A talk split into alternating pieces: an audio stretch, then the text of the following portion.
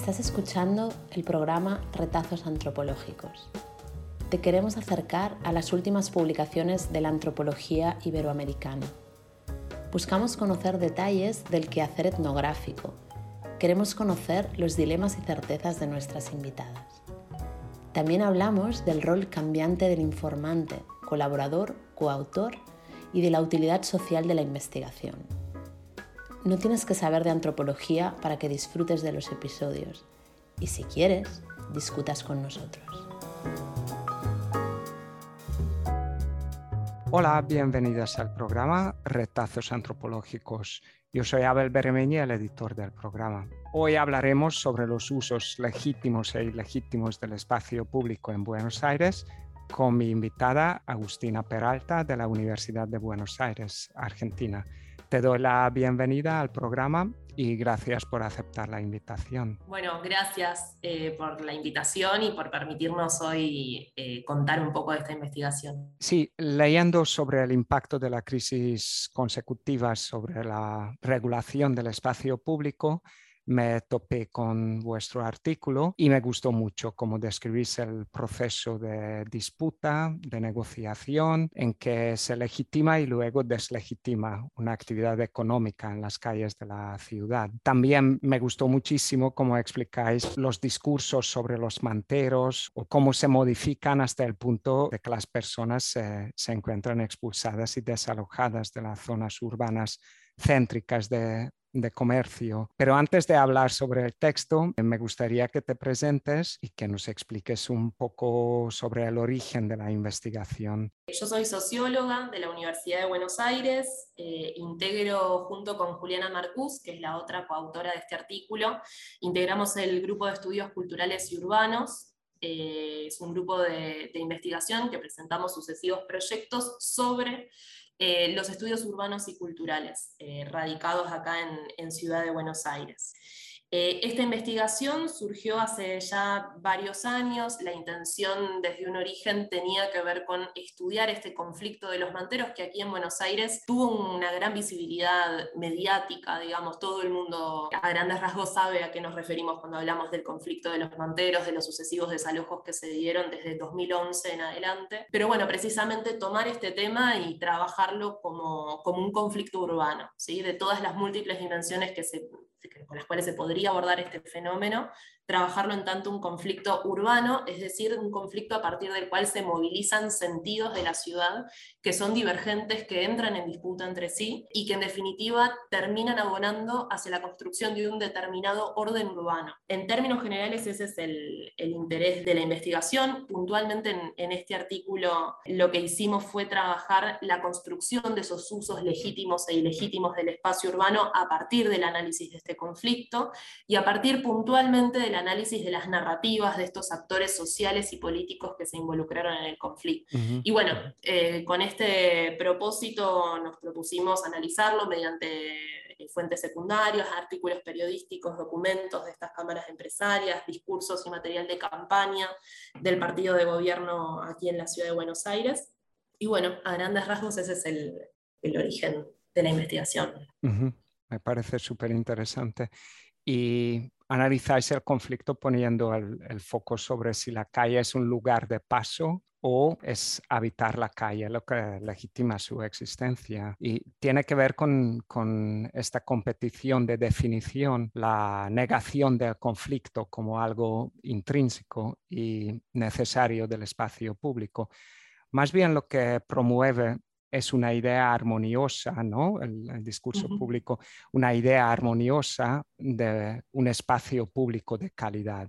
Me ha llamado mucho esto, este aspecto la atención porque en la ciudad donde vivo yo topamos con este discurso eh, continuamente, ¿no? Entonces, ¿cuál es el sujeto invitado o bienvenido en este espacio idílico?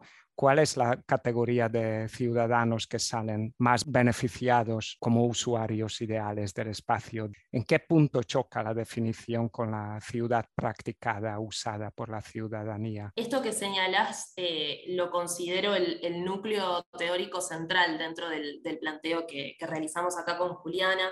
Existe, digamos, si se quiere, esta, esta oposición entre los sentidos de la calle como lugar de sociabilidad, lugar donde por ende se dan conflictos, resistencias, negociaciones, luchas, alianzas inclusive entre sujetos dispares, y que es habitado por sujetos, que es pasible de ser apropiado por, por estos sujetos y estos usuarios, en oposición a esta construcción de otro concepto que es el de espacio público, que es una categoría eh, política ideologizada, al decir de, Manuel Delgado, a la que se recurre eh, fundamentalmente desde administraciones gubernamentales, urbanistas, para definir si se quiere ese deber ser de la calle.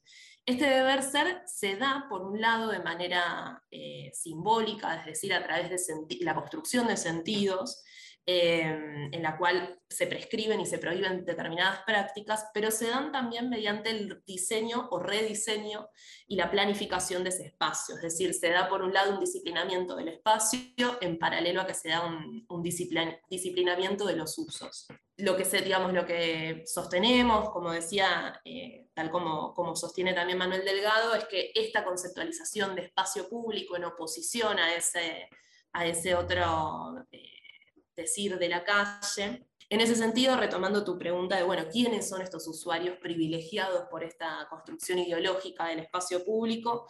Lo que veíamos, al menos en estas narrativas de este conflicto en particular, veíamos que se privilegiaba fundamentalmente a los peatones, a los turistas que recorren y consumen ese, ese espacio de esta manera. Y podríamos también incorporar a los vecinos, que también es una construcción simbólica, que bueno, en definitiva claramente no, se está refiriendo al conjunto de los y las habitantes de la ciudad de Buenos Aires, sino a ciertos eh, vecinos y vecinas en particular que realizan ciertos usos considerados legítimos. ¿sí? Es decir, acá eh, ante estos eh, usuarios que se alejan de esta norma, claramente ahí no se está privilegiando si habitan o no habitan en el territorio de la ciudad de Buenos Aires, sino que en definitiva habiten o no, no son parte de estos vecinos, no son parte de estos usuarios legítimos. Lo, que me parece que también se empieza a ver es esta construcción de un nosotros y un ellos, ¿no? Es decir, el, el plantear que hay un otro que viene y nos invade es porque también ideológicamente se construye este, este nosotros como comunidad eh, de iguales, de trato formal y cortés, eh, que abona este mito ciudadanista eh, de, la vida en la ciudad como vida civilizada.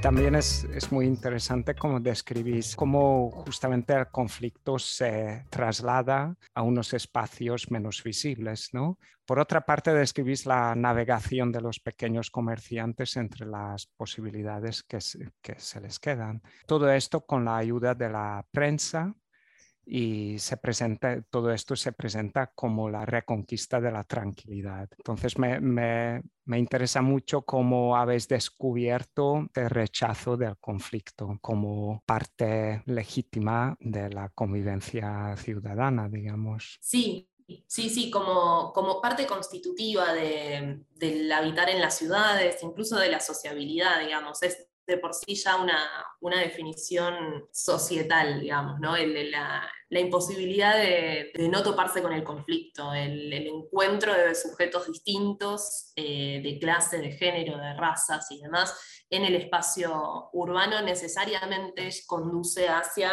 ese encuentro entre diferentes, ese, que puede resultar en conflictos, en negociaciones, en afectos distintos, en luchas, en negociaciones eh, y asociaciones también con lo cual, eh, ante la imposibilidad de sortear al conflicto, lo que quizás puede surgir son distintas maneras de gestionarlo.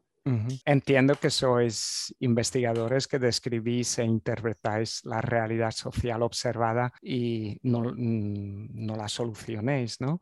Pero ¿pensáis que el conflicto se puede incorporar de forma legítima al espacio urbano? El, digamos, el urbanismo neoliberal plantea, si se quiere, intervenciones en el espacio y en el orden urbano orientadas a eliminar este conflicto, a negarlo.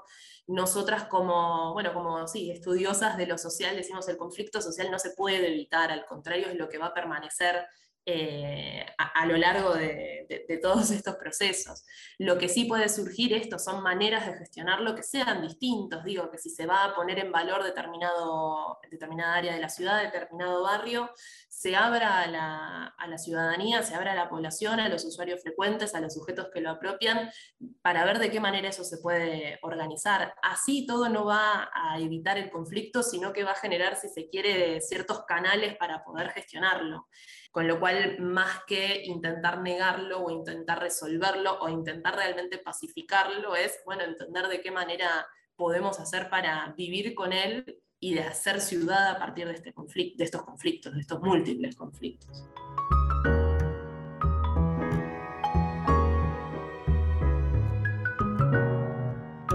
De todas formas, para mí la, la afirmación más impactante del texto es donde decís que la alcaldía de la ciudad niega al otro transformándolo en sí mismo, en este caso en comerciantes formales o más aún en emprendedores.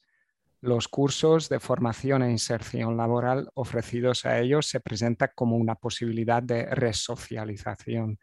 De alguna manera, eh, trasladaros del margen del capitalismo al centro, ¿no? como, como unos actores más. Habláis de, este doble proceso de disciplinamiento del, espacio y disciplinamiento del otro. ¿Puedes eh, explicar un poco esto para los oyentes? Sí, em, acá hay una mutación claramente eh, interesante para, para, estudiar, por esto que vos señalabas, digamos, de que hay acá una especie de intento por transformar a ese otro que anteriormente estas mismas, estos mismos sujetos presentaban como un otro invasor, un otro eh, desordenado eh, y desordenador, transformarlos entonces en comerciantes formales, en emprendedores. ¿no? Estos cursos de formación se centraban en educación financiera, marketing, también herramientas para el trabajo formal. Em, lo cual es sumamente interesante porque no es ya trabajar tanto sobre el espacio, sino que se traslada hacia trabajar sobre el sujeto, ¿no? digamos, este disciplinamiento del otro a partir de un dispositivo de, eh, curso, ¿no? de, de educación, como si esto también pudiese, en definitiva, disuadir el conflicto, como si esto pudiese disuadir la desigualdad detrás, eh, que hace que algunos estén eh, digamos, con la posibilidad de tener un comercio establecido y otros un comercio en la calle. En este sentido, ¿ves alguna diferencia entre este proceso de gentrificación del, del espacio público de barrios céntricos en la ciudad de Buenos Aires y en cualquier otra ciudad Mm, europea o americana. Sin duda es la propia lógica del urbanismo neoliberal, de, los procesos urbanos, de, de de ciudad a partir de la lógica de la renta, eh, en detrimento de otro montón de lógicas, como puede ser el del habitar de quienes habitamos las ciudades, precisamente. Acá también, como, como otro rasgo interesante de este conflicto urbano en particular, es que a lo largo de todo su desarrollo se fueron hilando en paralelo eh, distintas políticas de renovación urbana de corte neoliberal, ¿sí? es decir, de recualificación de estos espacios. Acá se cuenta, por ejemplo, el plan microcentro, que fue un plan eh, desarrollado entre 2007 y 2015, en el cual precisamente lo que estaba orientado a reconvertir la calle en espacio público de calidad. Aquí, bueno, todo el planteo a nivel urbanístico tiene que ver con eh, transformar en ese espacio en un espacio a escala humana, pero esta escala humana, digamos, no, no es para todos los humanos por igual, por decirlo de una manera.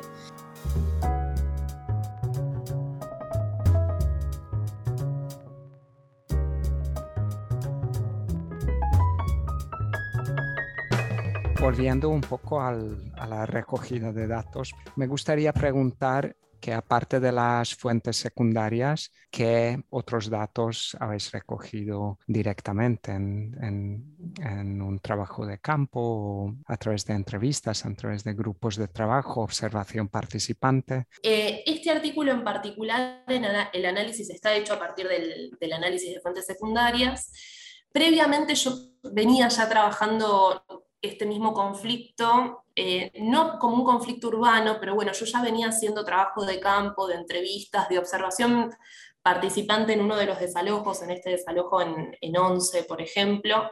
Pero bueno, esa investigación estaba más bien orientada hacia estudiar de qué manera se producía esa apropiación del espacio por parte de los comerciantes en la vía pública. Es decir, cómo a partir de la permanencia eh, surgía incluso mismo este conflicto del que hablábamos. Algo de, eso nosotras referenciamos al comienzo de este artículo. La intención también luego de, de este análisis era continuar hacia el punto de vista de los manteros precisamente. Esa era un poco la intención llegó la pandemia y cambió nuestras prioridades, nuestros intereses, ¿no? Había ahí mucho por analizar, con lo cual eso quedó un poco eh, pospuesto. ¿Y en qué proyectos estáis trabajando actualmente? ¿Seguís trabajando con la explotación de estos datos o de la misma investigación o estáis en otros proyectos? Actualmente en, el grupo de estudios culturales y urbanos estamos trabajando sobre las transformaciones en los usos del espacio público y doméstico con la pandemia del COVID-19. Pues eh, Agustina, eh, gracias por compartir tus ideas en el programa. Ha sido un placer hablar con, contigo y espero que la conversación haya motivado a nuestros oyentes a leer el texto y reflexionar o discutir, ¿por qué no?, con vuestros resultados. Bueno, muchas gracias también por esta conversación eh, y espero ojalá también haber despertado un poco de interés en, estos, fenómenos, en este conflicto en particular eh, y en estos temas. Un saludo desde Buenos Aires. Hasta luego, gracias.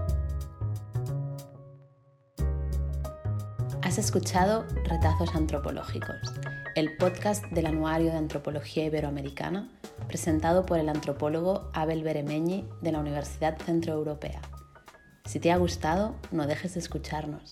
Volvemos dentro de dos semanas.